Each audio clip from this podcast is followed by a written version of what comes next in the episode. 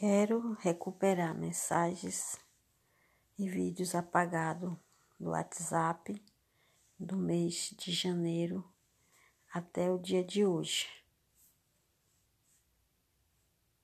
Não sei como fazer. Tô quebrando a cabeça.